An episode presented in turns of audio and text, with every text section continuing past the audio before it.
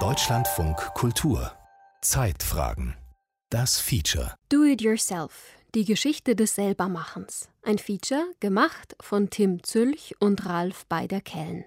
You gotta do it, you gotta do it, gotta do it all alone. No one else will do it for you.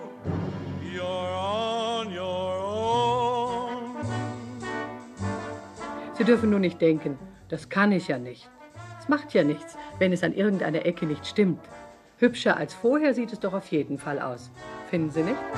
Do it yourself. Ich brauche was ich hab's nicht, will es nicht kaufen irgendwie. Mal gucken, ob ich es nicht irgendwie hinkriege, dass ich selber mache. Ich glaube, das ist ganz tief in uns verwurzelt, dass man Dinge. Wofür haben wir denn Hände? ähm, und einen Kopf? Ich glaube, das ist was ganz Natürliches. Do it. Und ich glaube tatsächlich, dass es ein Teil von Do-it-yourself-Strategien ist, mit der Welt umzugehen. So do it.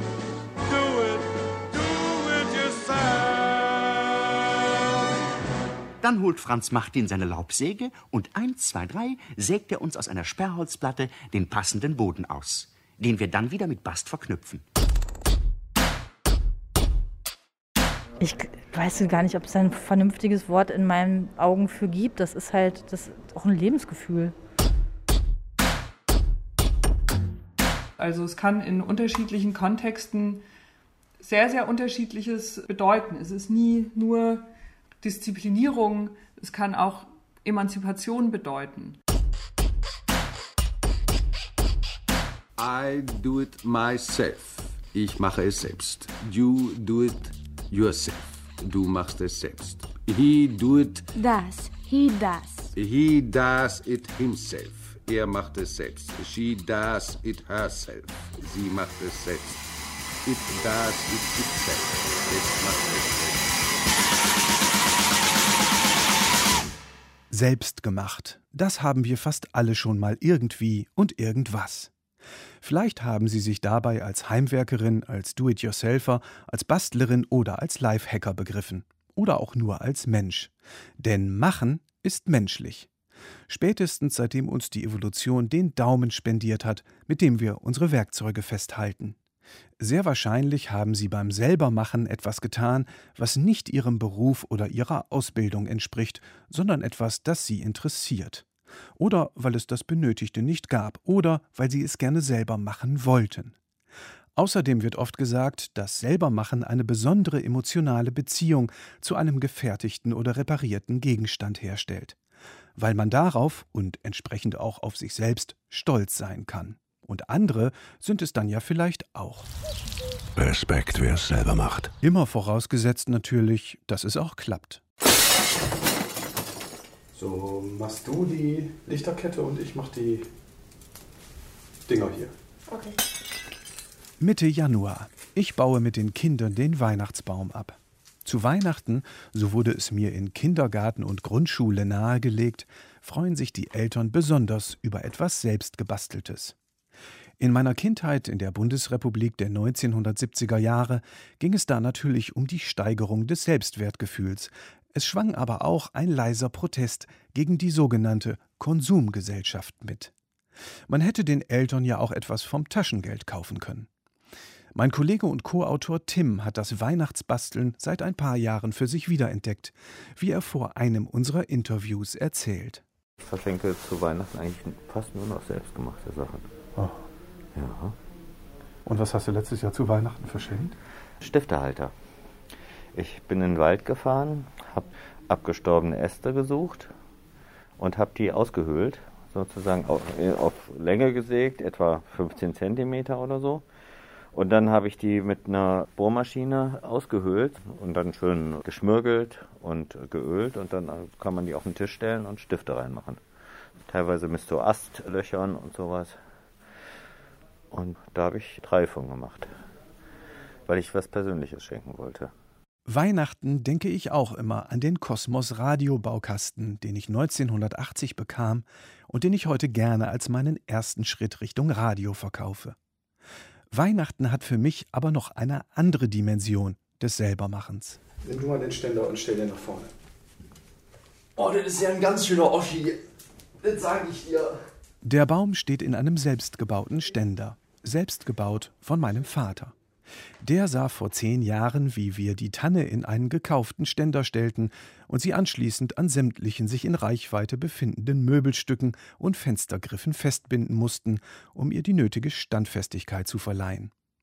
Im Jahr darauf präsentierte er einen erdbebensicheren Weihnachtsbaumständer. Er hatte ein Rohr in eine alte LKW-Bremsscheibe geschweißt, Gewinde für die Flügelschrauben gebohrt und das Ganze grün lackiert. Eine Lösung, die ihn und vermutlich auch mich überdauern wird. Da hast du dir selber ein Denkmal gebaut. Ja, richtig. Und manchmal ist der Zweck damit auch schon erfüllt. So do it, do it, do it yourself. Aber fangen wir am Anfang an. Wie wurden wir eigentlich zu Do-it-yourselfern, zu Heimwerkerinnen, zu Bastlern, Upcyclerinnen und Lifehackern? Oder anders formuliert, wann wurde aus Machen selber machen? Oder liegt es bei meinem Vater daran, dass er mit Vornamen Wilhelm heißt? Hof vor Tells Hause. Tell ist mit der Zimmeraxt, Hedwig mit einer häuslichen Arbeit beschäftigt. Regieanweisung, dritter Aufzug, erste Szene von Wilhelm Tell, vollendet 1804 von Friedrich Schiller. Der lässt Tell kurz darauf erklären: Jetzt meine ich, hält das Tor auf Jahr und Tag. Die Axt im Haus erspart den Zimmermann. Wilhelm Tell wird oft als Vater aller Heimwerker bemüht. Denn er war ja kein Zimmermann von Beruf, sondern Jäger und Freiheitskämpfer. Aber er verkörpert natürlich mit diesem Ausspruch eine Norm von zum einen, wie man mit Ressourcen umgeht, also mit Zeit und Geld zum Beispiel.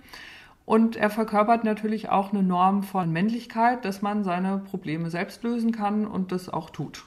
In der Person Tells sind bereits zentrale Dinge des Selbermachens angelegt. Autonomie, Männlichkeit, Nachhaltigkeit. Aber auch vor ihm haben Leute ja schon Dinge getan, die nicht zu ihrem Beruf gehörten. Wo also beginnt das Selbermachen? Natürlich haben Sie vollkommen recht, wenn Sie sagen, die Menschen haben ja im Prinzip früher fast alles selbst gemacht.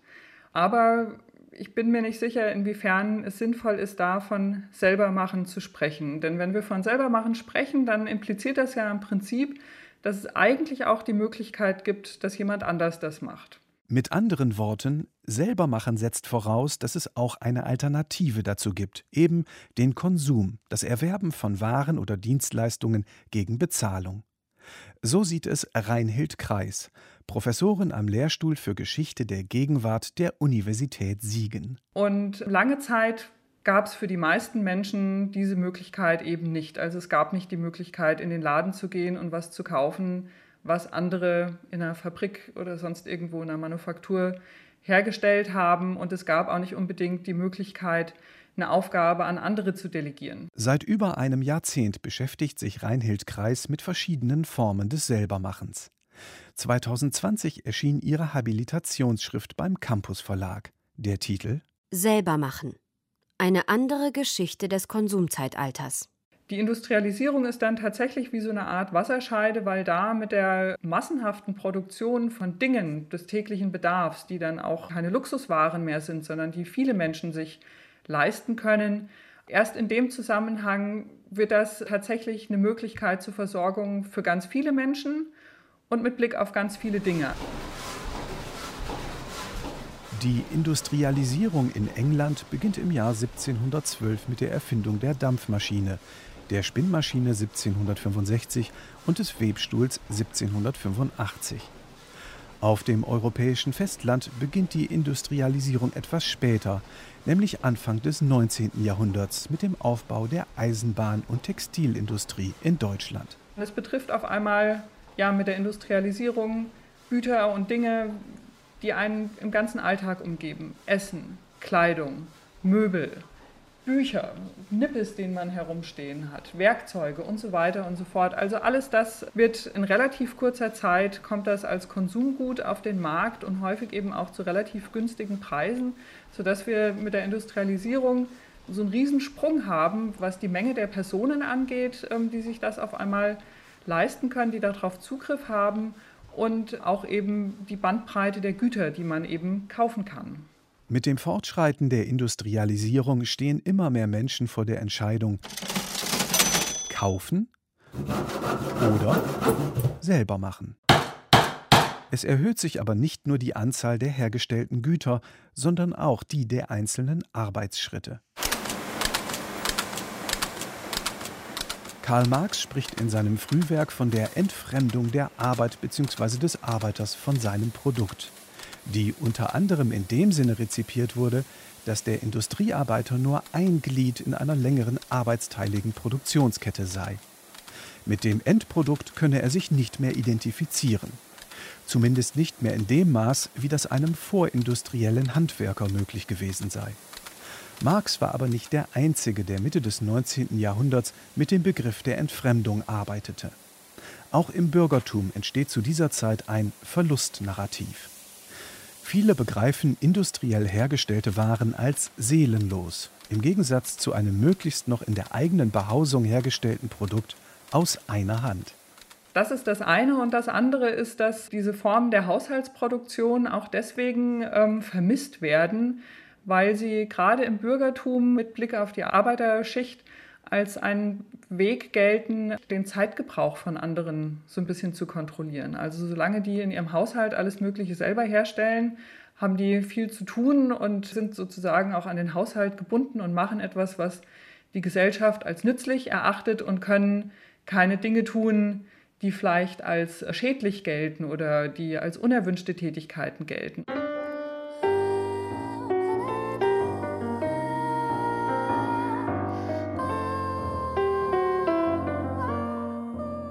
In Bezug auf die Arbeiterschaft bedeutet das aber nicht nur, dass sie sich nicht politisch organisieren soll. Im bürgerlichen Lager hat man auch Angst vor dem Sittenverfall in den schnell wachsenden Städten. Kinder und Jugendliche können nur noch zeitweise von den in Fabriken und Manufakturen arbeitenden Erwachsenen beaufsichtigt werden. Ende des 19. Jahrhunderts treten verstärkt Pädagoginnen und Sozialreformer auf den Plan, die für die Stärkung praktischer Schulfächer plädieren. Für die Jungen hieß dieses Unterrichtsfach damals noch nicht Werken, sondern Knaben Handfertigkeit. 1886 gründet sich der Deutsche Verein für Knabenhandarbeit. Er bildet Lehrer aus und setzt sich für das Unterrichtsfach ein. Reinhild Kreis zitiert in ihrem Buch einen Lehrer, der sich im Mai 1907 bei einem Vortrag beklagt: Unsere heutigen Jungen haben nicht eine blasse Ahnung, wie die einfachsten Gegenstände, die ihn tagtäglich umgeben, hergestellt werden. In meiner Jugend hatte sich der Junge seinen Drachen, seinen Schießbogen, seine Pfeile selbst angefertigt. Heute kauft man dieses Spielzeug und nimmt es nicht in Acht, weil man es ja für ein paar Pfennige haben kann.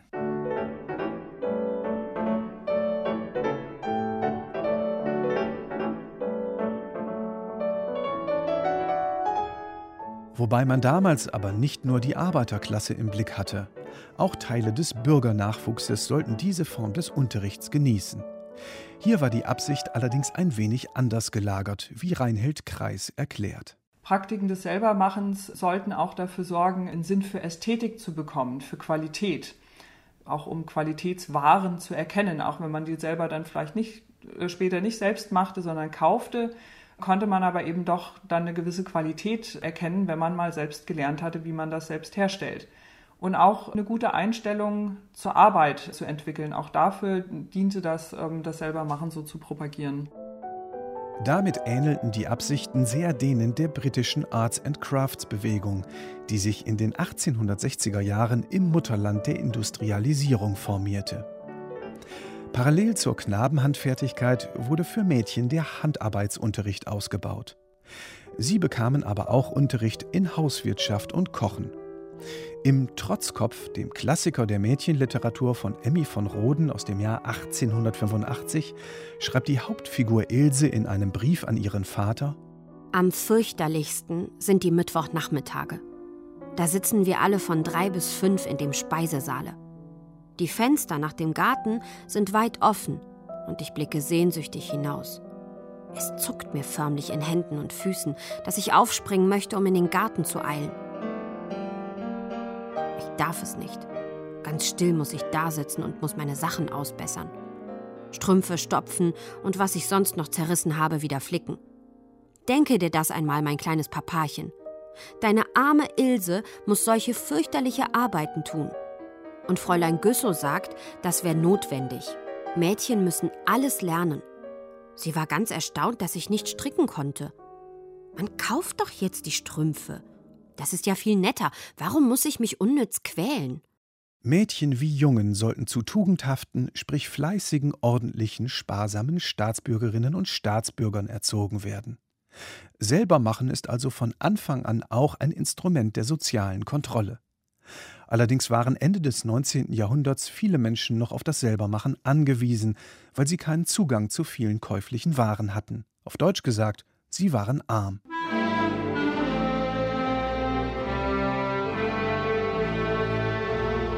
Beim Selbermachen geht es aber nicht nur um Möbel, Kleidung oder andere Gegenstände, sondern auch um das Essen. Zeitgleich zum beginnenden Siegeszug der Konservendose und damit der Industrialisierung der Nahrungsmittelproduktion wurde am 1. Januar 1900 von Johann Karl Weck die Firma J. Weck Co. gegründet. Sie vertrieb die patentierten Einmachgläser mit Gummiring plus den entsprechenden Einkochapparat. Weck Originalapparate und Gläser ermöglichen jeder Frau selbst ihre Konserven herzustellen. Koche auf Vorrat. Leichte Handhabung. Tadellose Funktion. J-Weg GmbH. Amt Säckingen in Baden, Deutschland. So der Text einer Anzeige aus der sechsten Auflage des Kochbuch der Ostpreußischen Haushaltsschule Königsberg 1911. Hier zeigt sich ein weiterer früher Trend dessen, was man später als Do-it-yourself bezeichnete.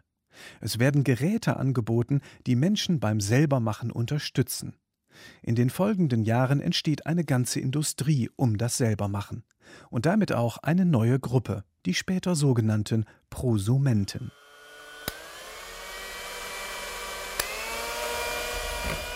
Prosumenten sind Menschen, die etwas kaufen, also konsumieren, um etwas herzustellen, also zu produzieren. Ein frühes Beispiel für diese Entwicklung, die erst in den 1960er Jahren so richtig Fahrt aufnehmen wird, ist das Backpulver bzw. die Backmischung. An diesen Produkten sieht man, wie sich das Selbermachen über die Jahre verändert hat.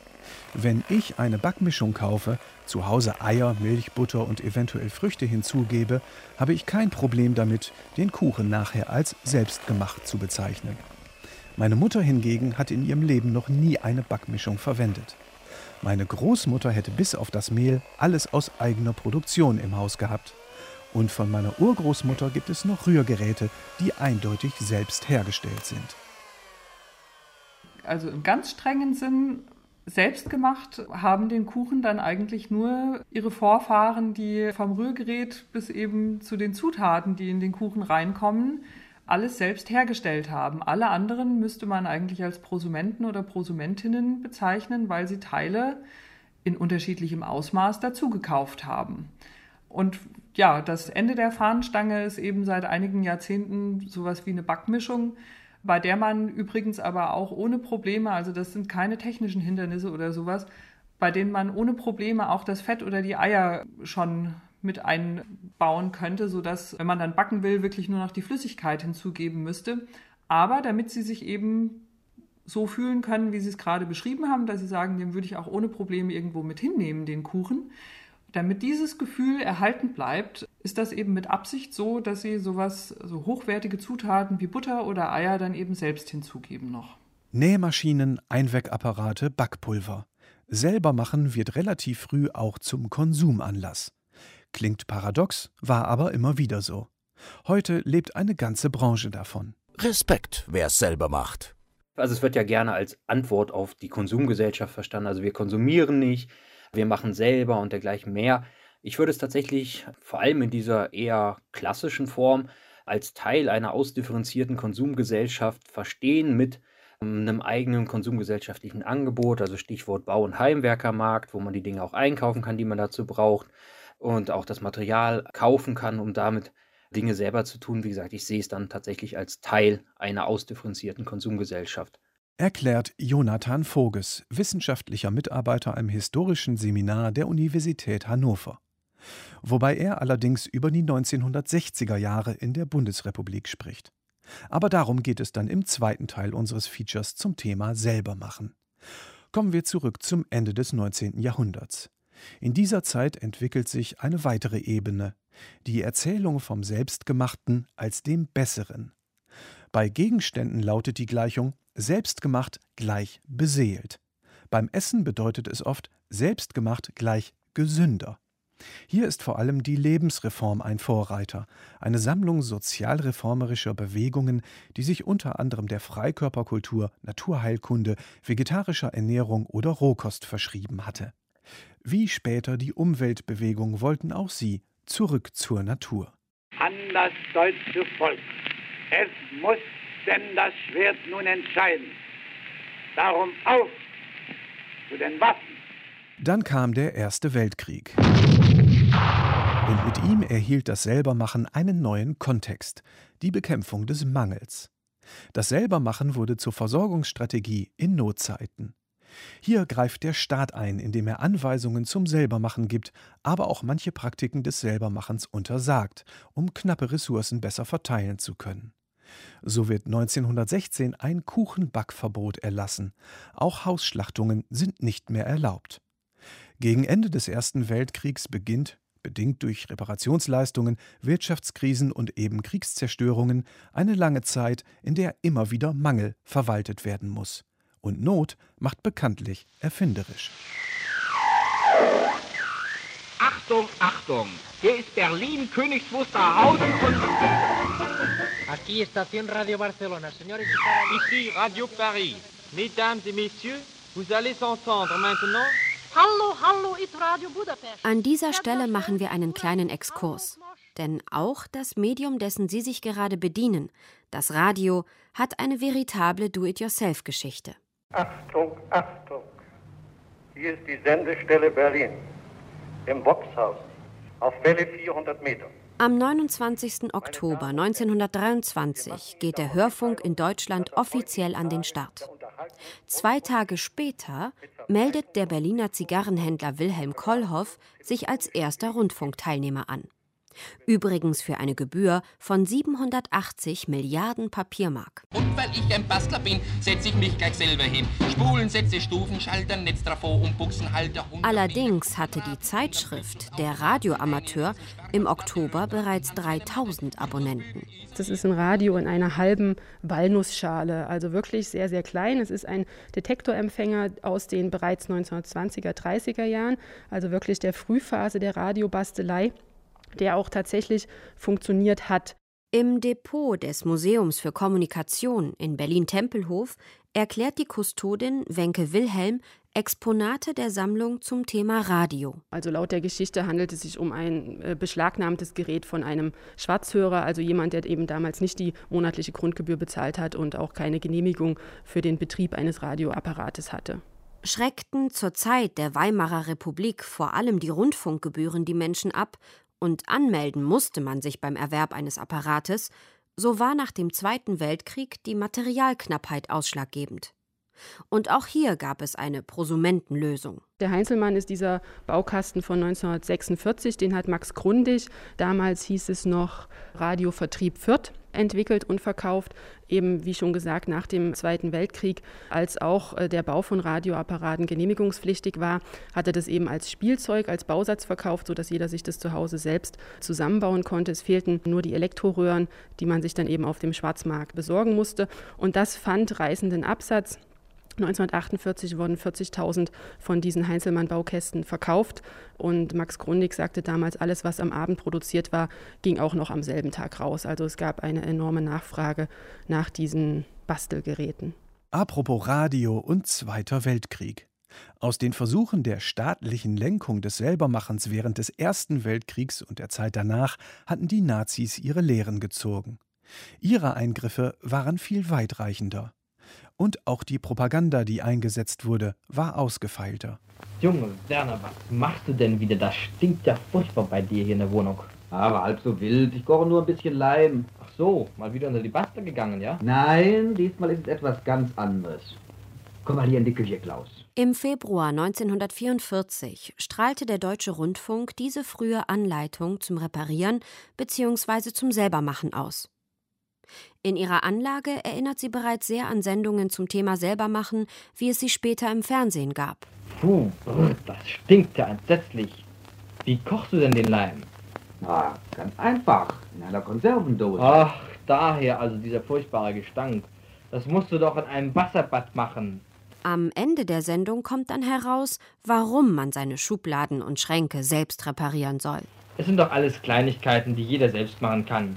Und dass das heute im Kriege dem Tischler nur angenehm ist, wenn wir ihn mit solchen Sachen nicht belästigen, ist doch selbstverständlich. Er hat so schon genug Arbeit, die vor allem doch kriegswichtigen Charakter trägt. Und ob dein Schrank nun gut oder schlecht schließt, das ist bestimmt nicht kriegswichtig. Dann war der Krieg vorbei.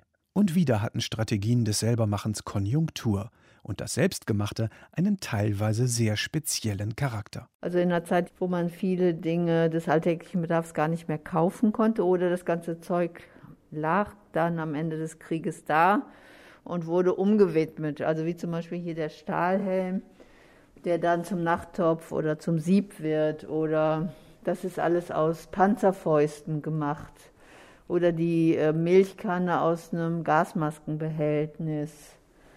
Oder hier, das sind eigentlich Zünderbüchsen, die dann nach dem Krieg als Kosmetikbehältnisse benutzt wurden. Renate Flackmeier ist leitende Kuratorin im Berliner Museum der Dinge. Sie zeigt eine Vitrine mit selbstgemachten Gegenständen aus der Zeit des Ersten und des Zweiten Weltkriegs. Das ist ganz Kennzeichen in so Notzeiten, dass dann Dinge aus dem Fundmaterial vom Militärischen ins Zivile umkodiert werden oder eben umgenutzt. 1949 zerfiel Deutschland in zwei Staaten und damit auch in zwei Systeme. Im Westen sollte die freie Marktwirtschaft das Warenangebot regeln und im Osten die Planwirtschaft. Mit steigendem Wohlstand wurden Strategien des Selbermachens zunehmend überflüssig. Beibehalten wurden sie dennoch, auch im Westen. Die Absurdität dieser Versorgungsstrategie nahm 1954 der Kabarettist Günther Neumann in einem Radiosketch aufs Korn. Wollen Sie noch ein bisschen Erdbeermarmelade? Oh, ah, oh, je, je, je, oh. Ja, aber am Himmels Willen, Hopfenstängel. Ist Ihnen nicht gut? Was haben Sie denn? Der Westberliner Laubenpieper Hopfenstängel hat's im Kreuz, weil er wieder den ganzen Tag in seinen Erdbeerbeeten war. Die Erdbeermarmelade, also die ist ja ganz ausgezeichnet. Schmeckt fast wie von frischen Früchten. Sehen Sie, sehen Sie. Aber ist ja auch kein Kunststück, wissen Sie. Die Erdbeeren sind nämlich auf meinem einen Mist gewachsen. Mm. Haha, sowas kriegen Sie nicht alle Tage. Nee. Als Hopfenstängels Frühstücksgast dann ein Glas der Marmelade erwerben möchte, damit seine Frau auch in den Genuss kommt, lässt der Selbstanbauer ihm das Glas großzügig zum Selbstkostenpreis. Ja, was habe ich denn da zu entrichten? Ja, das sind, warten Sie, warten Sie, warten Sie. Ich habe es neulich mal genau ausgerechnet. Ja, das Glas Marmelade kostet mich 63 Mark 80, ja. Woraufhin sein Gegenüber verwundert nachfragt: Ja, was ist denn daran nur so teuer? Sie haben wohl keine Ahnung von der Landwirtschaft, was? Was da so noch alles dranhängt an meine Beeren. Also die Holzwolle vom Wintern. Also diesmal war der Winter streng, da habe ich sogar noch Glasfenster kaufen müssen zum Zubedecken. Dann das Gießen, der Wasserverbrauch na, und vor allen Dingen der Schlauch war morsch. Wissen Sie, was meinen Sie, was alleine so ein Schlauch kostet? Dann mein Hexenschluss, die Medizin, die Bestrahlung, der Arztrechnung, der Strom fährt einmachen, die Gläser, die Etikette, die Tinte zum Rufschreiben. Also, na, also Sie können sich vorstellen, 63 Mark, 80, die, die, die, die sind da schnell dran, ja? Ja, aber Hopfenstängel, dieselbe Marmelade kriegen Sie doch in jedem Laden für höchstens eine Mark 50. Nee, nee, nee, lieber Freund. Eben nicht dieselbe. Ich sage Ihnen, Erdbeeren, wo der eine Schweiß drin steckt, schmecken doch ganz anders. Mit abnehmender Notwendigkeit wird das Selbermachen wieder neu gedeutet. Nun wird es zum Hobby. Mitte der 1950er Jahre erscheint ein neues Begriffspaar auf der Bühne des Selbermachens: Heimwerken und Do-it-yourself. Ah! Mist! Fortsetzung folgt. If I had a hammer, I'd hammer in the morning, I'd hammer in the evening, all over this land. You gotta do it, you gotta do it. Gotta do it all alone. Ah! No one else will do it for you. You're on your own. I do it myself. Ich mache es selbst. You do it yourself. Du machst es selbst. He do it. Das. He does. He does it himself. Er macht es selbst. Do it, so do it, do it,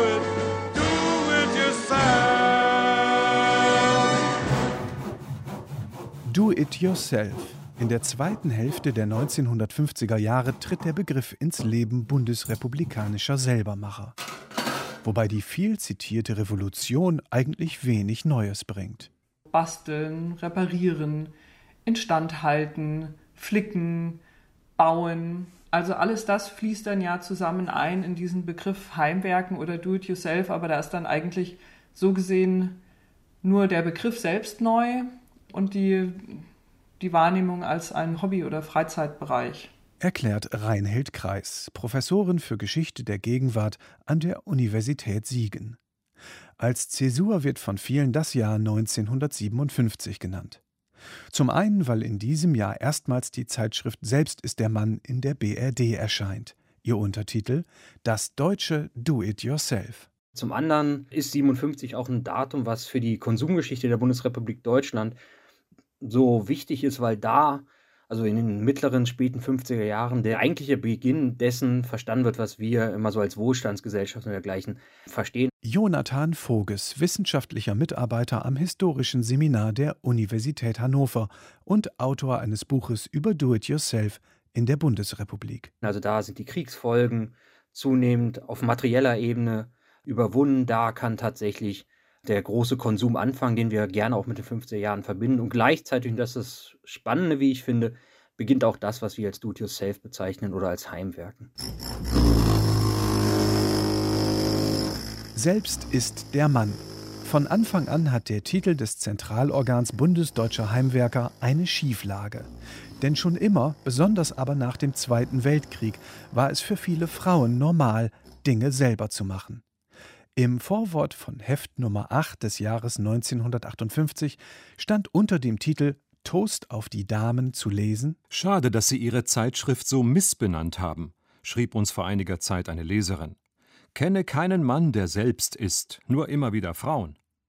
Nun, wir möchten nicht ungalant sein und dieser verallgemeinernden Aussage widersprechen.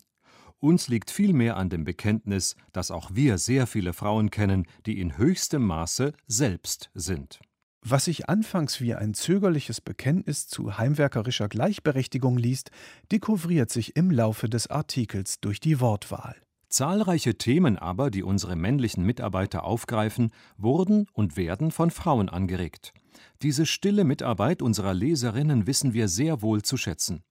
Aber nicht nur für wertvolle Hinweise, auch für anmutige kleine Arbeiten konnten wir unseren Leserinnen schon danken. Und in derselben Ausgabe sind drei Leserbriefe von Frauen abgedruckt unter der Überschrift Vom zarten Geschlecht.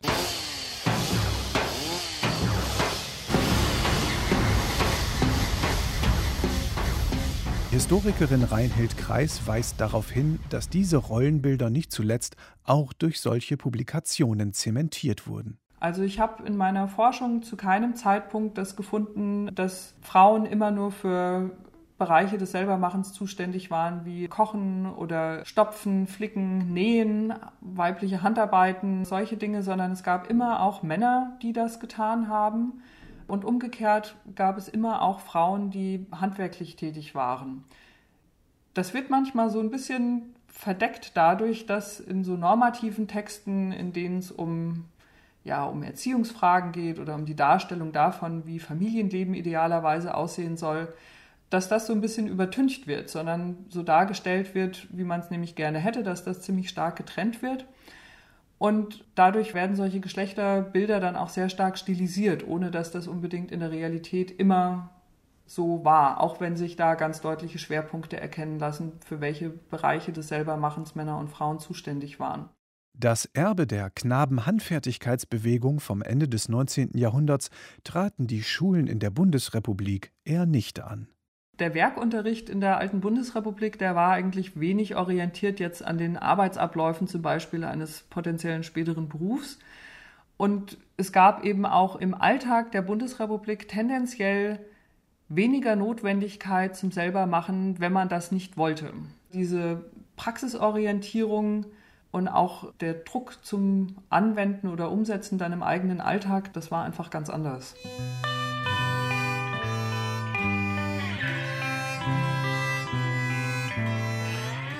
Ja, also in der DDR war es Pflicht, das war also Unterrichtsfach von der siebten bis zur zehnten Klasse, der UTP-Unterricht. Das heißt Unterrichtstag in der Produktion. Und zwar hat man da Folgendes gemacht. Alle 14 Tage hatte man einen ganzen Tag zugebracht in irgendeinem großen Betrieb. Und zwar die ganze Klasse, die wurden also aufgeteilt auf Mitarbeiter des Betriebes und die haben dann Aufgaben bekommen, dort bestimmte Sachen zu machen, was dem Betrieb entsprach. Erinnert sich Kurt Lemke, ein ehemaliger Kollege aus der Messtechnik beim Deutschlandradio. 1959 wurde in der DDR die Polytechnische Oberschule eingeführt, die alle Kinder und Jugendlichen besuchten.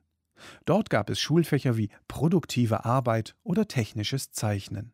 In diesem Schulsystem sollten Menschen erzogen werden, die zum Beispiel Produktionsprozesse in ihrer Gänze dann auch erfassen konnten und die nicht nur einfach so irgendwie eine Position in diesem Produktionsprozess dann später einnahmen.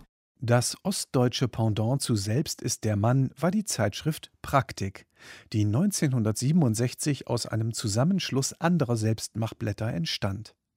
In einigen Artikeln zu Bauanleitungen in der Zeitschrift wird der Balanceakt der Redakteure über die Bedeutung des Selbermachens in der DDR deutlich.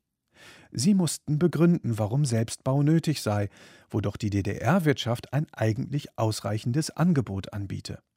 So argumentierten die Autorinnen in einer Bauanleitung für Multifunktionsmöbel Wenn auch unsere Möbelindustrie ein breites Angebot an Standardmöbeln zeigt, so enthält dieses jedoch nicht alle die Besonderheiten und Kleinigkeiten, die es eben ermöglichen, die Wohnung entsprechend den persönlichen Bedürfnissen und den räumlichen Gegebenheiten einzurichten.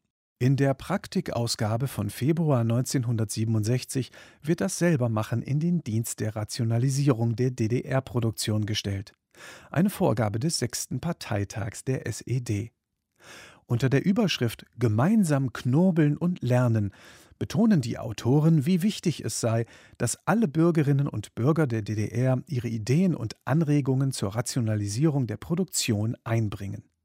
Probleme des Betriebes sollten demnach in sozialistischer Gemeinschaftsarbeit gelöst werden. Nicht minder wichtig ist, dass jeder eine gute, vielseitige technische Allgemeinbildung besitzt, um zum Beispiel die Probleme der Produktion zu überblicken und berücksichtigen zu können. Diese technische Allgemeinbildung zu vermitteln und bei jungen Menschen das Interesse für ein spezielles technisches Gebiet zu wecken, ist auch Aufgabe unserer Zeitschrift. Der große Unterschied zu den Do-it-yourself-Zeitschriften und Büchern der BRD war, dass man in der Praktik oft auch noch Hinweise darauf bekam, wie man sich ein Werkzeug herstellen konnte. Oder wie man etwas schon Vorhandenes umfunktionieren könne. Geradezu legendär war der DDR-Selbstbau Rasenmäher. Verwendet wurden Unterteile von Kinderwagen, Waschmaschinenmotoren, Simson-Benzinmotoren oder auch komplett selbstgeschweißte Untergestelle. Neben den Selbstbauvarianten gab es aber auch einen Multifunktionsmäher aus der DDR-Produktion. Der ZRM 450 vom VEB Kombinat Fortschritt. Frank Wilhelm hat für sein Buch Einfach total genial, warum wir Ossis nicht zu bremsen sind, zum Improvisationstalent der Ostdeutschen recherchiert. Und dann gab es aber auch tatsächlich im Rahmen der Konsumgüterproduktion, zu der ja jeder Betrieb in der DDR verpflichtet war, gab es dieses Rasenmähermodell, wo ich sozusagen das Chassis mit dem, Mähmesser äh, bekommen habe. Und das wurde dann ergänzt als Antrieb mit einer Bohrmaschine. Und das Problem war aber, dass auch Bohrmaschinen es in der DDR sehr, sehr schwer gab. Also Bohrmaschinen war so sowas ähnliches wie Fliesen, ne? Bückware. Auch hier wusste die Praktik Abhilfe zu leisten. In einer anderen Ausgabe aus dem Jahr 1967 wurde beschrieben, wie man eine Bohrmaschine aus einem alten Föhn selbst baut. Frank Wilhelm ist davon überzeugt, dass der Staat das Selbermachen indirekt gefördert hat. Dafür finden sich auch anderswo eindrucksvolle Belege.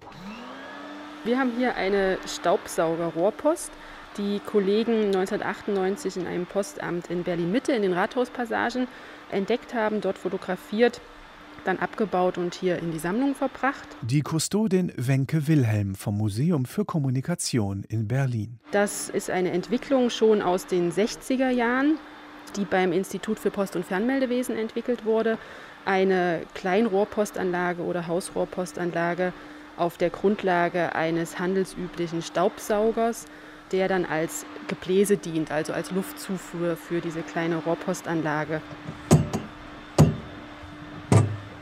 Material- und Bauanleitung konnte man ganz offiziell bei der Bezirksdirektion des Post- und Fernmeldewesens bestellen. Die wurde entwickelt für Postämter, die über keine Hausrohrpostanlage verfügten, also wo keine installiert war, die dann aber von eben handwerklich geübten oder begabten Mitarbeiterinnen und Mitarbeitern selbst installiert werden konnte.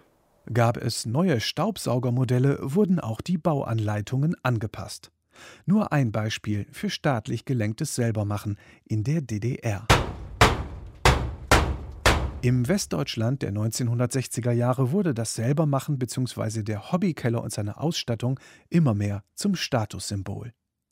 Klaus Merle war viele Jahre Chefredakteur der Westdeutschen Heimwerkerzeitschrift Selbst ist der Mann. In der Zeitschrift finden sich zum großen Teil Selbstbauanleitungen fürs Haus oder die Wohnung. Merle ist sich sicher, dass nicht jeder der großen Baupläne, die man extra bestellen musste, verwirklicht wurde. Er sieht die Heimwerkerszene im Westen bisweilen ironisch. Und das Ding, dieser Bauplan hat was hergegeben. Ich glaube, da haben so viele Leute das so demonstrativ in ihren Keller gehängt und haben noch gesagt, guck mal, was ich hier machen kann. Ich glaube, das ist ein ganz wichtiger Grund gewesen. Respekt, wer es selber macht. Zu Beginn der 1960er Jahre entstanden dann die ersten Baumärkte. Je stärker das Selbermachen zum Konsumanlass wird, desto stärker entfaltet sich in Westdeutschland im Fahrwasser der sogenannten 68er Generation ein weiterer Aspekt des Selbermachens, der Protest. Schließlich ist man konsumkritisch. Es gibt dann schöne Slogans wie was fertig ist, macht einen fertig, also um direkt darauf zu, hinzuweisen, dass Selbermachen eine Antwort auf diese entfremdete Industrie und konsumgesellschaftliche Moderne sein kann oder sein sollte auch. Ich nehme mir nicht ein paar Schuhe, weil ich damit Geld spare, sondern ich nehme mir ein paar Schuhe, weil es meine Schuhe sind.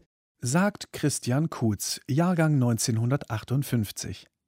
Er ist seit den 1970er Jahren einer der Protagonisten der Szene, die im Umfeld von Protesten gegen das Atomkraftwerk Brockdorf Umweltaktivismus und Selbermachen verbindet. Ich fand Lösungen dafür, wie man das auch bauen konnte, das, wovon man damals so träumte. Christian Kutz sieht heute aus, wie man sich einen in die Jahre gekommenen Öko-Freak vorstellt. Freundliches Gesicht, graue, etwas wilde Haare, weißer Bart. Mit seiner hageren Figur wirkt er fast zierlich. Seit den 1970er Jahren versucht Kutz von seinen Bastelheften Einfälle statt Abfälle zu leben. Seine Hefte sind handgeschrieben und die Baupläne selbst gezeichnet, eben do it yourself. Windräder aus Autolichtmaschinen, eine Solarheizung aus alten Heizkörpern oder der Selbstbau von Grundöfen.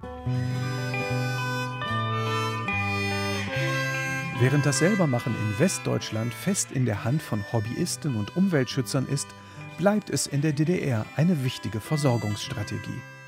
Erfindungsreichtum und Organisationsgeschick sind allerdings auch hier Grundkompetenz. Mitte der 1970er Jahre bekommen ostdeutsche Wassersportler Wind von einer neuen Sportart. Windsurfen zieht weltweit junge Menschen in seinen Bann. Immer wieder sieht Heinz Schäfer Westautos mit diesen Brettern auf dem Dach und wundert sich. Als er 1975 eine Bauanleitung ergattert, macht er sich ans Werk. Das war wiederum die Zeit, wo dann gleichzeitig in dieser Praktikzeitschrift die Kopie einer Selbstbauanleitung aus Polen kam. Da habe ich gedacht, Mensch, dann kannst du dir ja vielleicht so ein Board selber bauen. Mit Metallbearbeitung kennt sich der gelernte Werkzeugmacher aus. Von Bootsbau hat er keine Ahnung. Ein Freund hilft ihm. Nicht nur Materialien sind Tauschware, auch handwerkliches Können. Weshalb auch handwerkliche Begabung in Kontaktanzeigen der DDR eine größere Rolle spielt als in der BRD. Guten Ah. Tag. Ja, hallo. Ich habe Sie schon gesehen. Ja. Heinz Schäfer hat eines seiner selbstgebauten Bretter herausgeholt und auf Böcke gelegt. Es war ja noch viel wichtiger die Unterseite, also das sogenannte Unterwasserschiff. Wenn Sie von hier gucken, das sind also sogenannte Konkaven.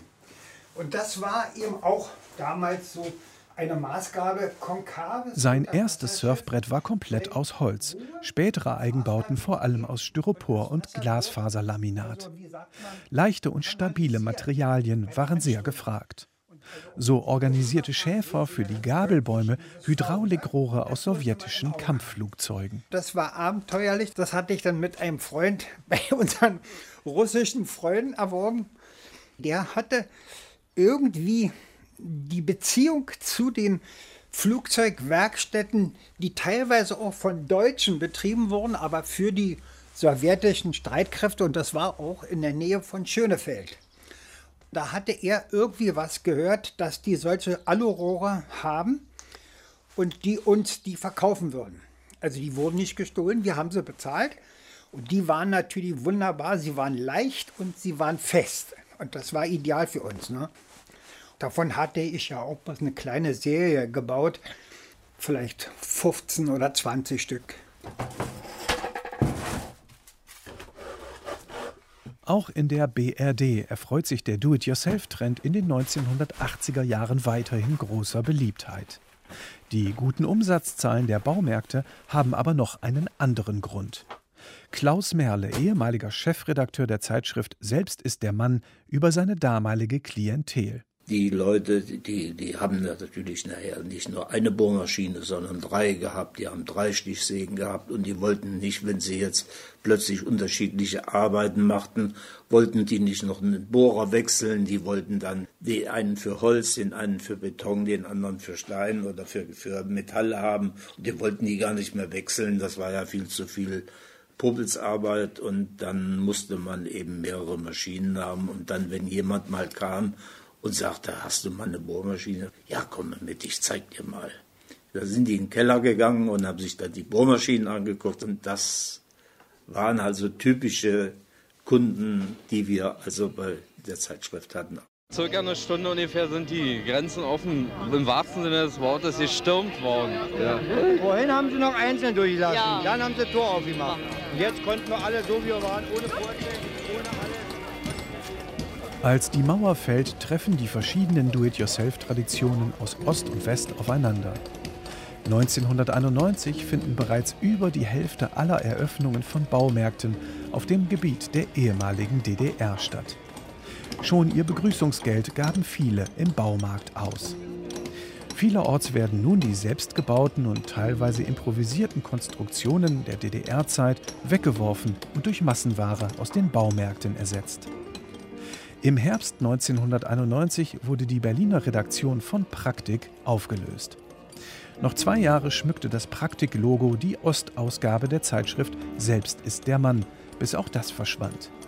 Das Verbrauchermagazin Guter Rat, das 1945 in der damaligen sowjetischen Besatzungszone gegründet wurde und ebenfalls viele Selbermachttipps enthielt, existiert dagegen noch heute. Mit einer Auflage von gut 90.000 Exemplaren pro Ausgabe ist sie Marktführer unter den Wirtschaftszeitschriften in Ost- und Westdeutschland. Und auch an anderer Stelle wuchs zusammen, was mental nicht immer zusammengehörte. Ja, die, die, die Kollegen aus, aus dem Westteil, die waren meistens nicht darauf eingestellt, irgendwas zu improvisieren. Erinnert sich der Technikkollege Kurt Lemke. Sie konnten zwar oder haben alles repariert, aber sie brauchten immer das entsprechende Ersatzteil. Aber das, dieses Ersatzteil konnte man, was defekt war, unter Umständen auch reparieren, aber das war nicht drin. Das war auch wahrscheinlich nicht gewollt. Und äh, das war ich nur gar nicht gewöhnt. Es ging auch manchmal anders. Man konnte eben dieses defekte Teil auch reparieren und damit wieder weiterarbeiten, sodass man gar kein neues kaufen musste. Kurt Lemke sah, wie ein Westkollege ein kaputtes Teil aus einer Bandmaschine ausbaute und wegwarf. Unter dem argwöhnischen Blick des Kollegen fischte er den Spulumschalter aus dem Müll. Und ich habe ihn mir dann wieder rausgeholt und habe mir das angeguckt, was da eigentlich dran defekt ist. Und habe mir also meine Gedanken dazu gemacht und habe ihn dann mit einem etwas dickeren Draht aus einer Büroklammer, habe ich diesen Schalter wieder repariert. Und der war wieder voll einsatzfähig und irgendwann haben wir den wieder mal eingebaut bei einer Maschine, wo das auch notwendig war. Man musste also nicht immer gleich alles wegschmeißen. Das ist, glaube ich, auch für viele Bürger und Bürgerinnen aus der DDR eine, eine ganz schlimme Erfahrung gewesen, dass dieses ganze Wissen und Können, das ihnen dabei geholfen hat, den Alltag in der DDR zu bewältigen und dass er auch, also, ja, wenn ich das in den Quellen sehe, vielen auch sehr viel Spaß gemacht hat und viel Befriedigung geschaffen hat, also auch eine Quelle von Stolz war, dass das dann auf einmal nichts mehr gezählt hat. Also das findet man in den Quellen immer wieder, dass das die Fähigkeit, ein Auto für 30 Jahre am Laufen zu halten, ohne dass es Ersatzteile gibt, oder eben ja aus alten Tonbändern oder anderen Geräten oder auch Bauschutt oder was auch immer, daraus was machen zu können. Dass es dafür aber überhaupt gar keine Anerkennung gab für dieses unglaubliche Potenzial, was da in der, in der Gesellschaft drinsteckte. Klimacamp Leipzig. Wir wollen Christian Kutz nochmal treffen. Da Kutz weder über Telefon noch E-Mail verfügt, haben wir uns einfach auf den Weg zu einem seiner Workshops gemacht. Das Thema Fahrradschrauben und Lastenradbau. Auf dem Gelände am Störmtaler See, einer verfüllten Braunkohlegrube südlich von Leipzig, steht ein gutes Dutzend Gemeinschaftszelte. Der Boden ist vom Regen aufgeweicht. Hunderte vor allem junge Klimaaktivistinnen und Klimaaktivisten kochen zusammen, tauschen sich aus und besuchen verschiedenste Workshops. Christian Kutz steht in selbstgenähter lila Latzhose und selbstgeschusterten Schuhen vor einem Zelt. Das Ding ist mir ist mein Fallzug gerissen. Fallzug gerissen, ja. ja. Als ich hierher gekommen bin. Mhm. Ich habe jetzt irgendwie was Provisorisches dahin gemacht, aber Ja. würde das gerne noch mal ein bisschen. So langsam kommen ein paar Klimacamperinnen vorbei und wollen mitbasteln. Christian Kutz ist in seinem Element. Er liebt es, sein Wissen weiterzugeben. Bei den Workshops stellt er immer wieder Unterschiede zwischen Westdeutschen und Ostdeutschen fest. Und dennoch ist es so, gerade im Westen, dass die Leute meistens sehr wenig handwerkliches Know-how mitbringen und geschweige denn Übung. Und da geht es dann immer erstmal darum, wie kann ich gerade sägen und wie kann ich einigermaßen gerade feilen und wie kriege ich auch, wie ich das mache, einen alten rostigen Krummnagel ins Brett. Das sind so kleine Tricks, die ich dann immer so beibringe auf den Workshops.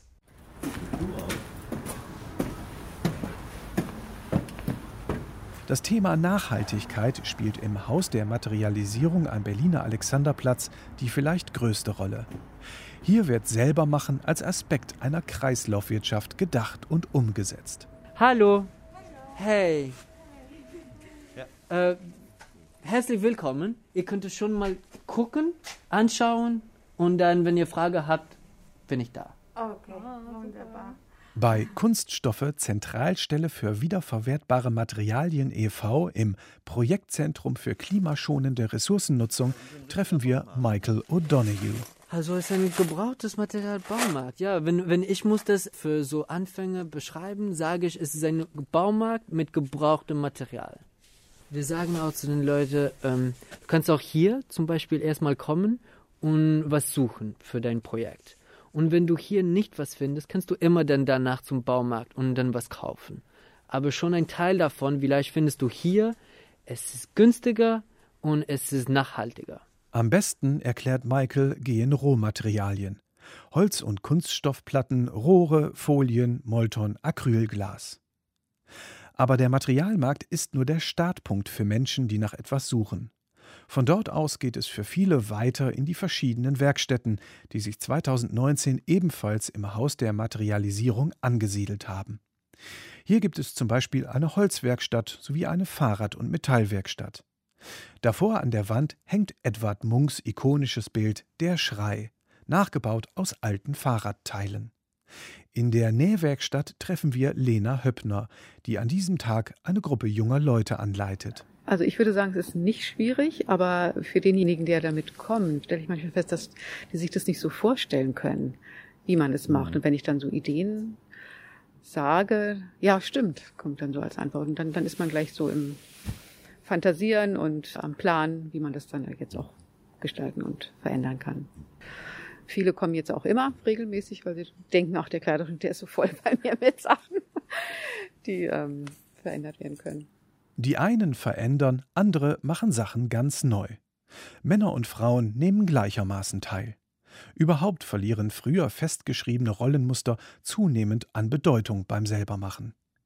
Gefragt nach dem Besonderen des Hauses der Materialisierung leuchten Michael O'Donohues Augen. Was ich faszinierend finde hier, ist, dass man alle Zutaten für sein Projekt finden kann und dazu kommt alle diese verschiedene Wissen von den Handwerker oder Wissenschaftler, so dass die mir beibringen können, wie ich das am besten machen könnte und auch das Werkzeug eigentlich, das hier ist.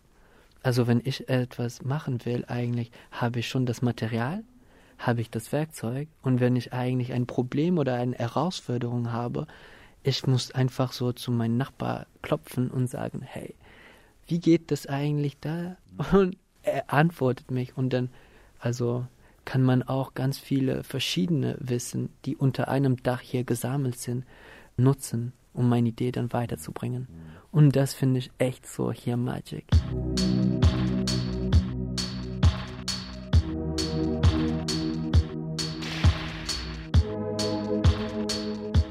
30. September 2016 war Eröffnung und seitdem sind wir hier. Warte mal, da will einer rein. Du darfst rein, wenn du möchtest. Ich weiß, dass du das möchtest. Du darfst. Henrike Sand ist Labmanagerin in einem Makerspace.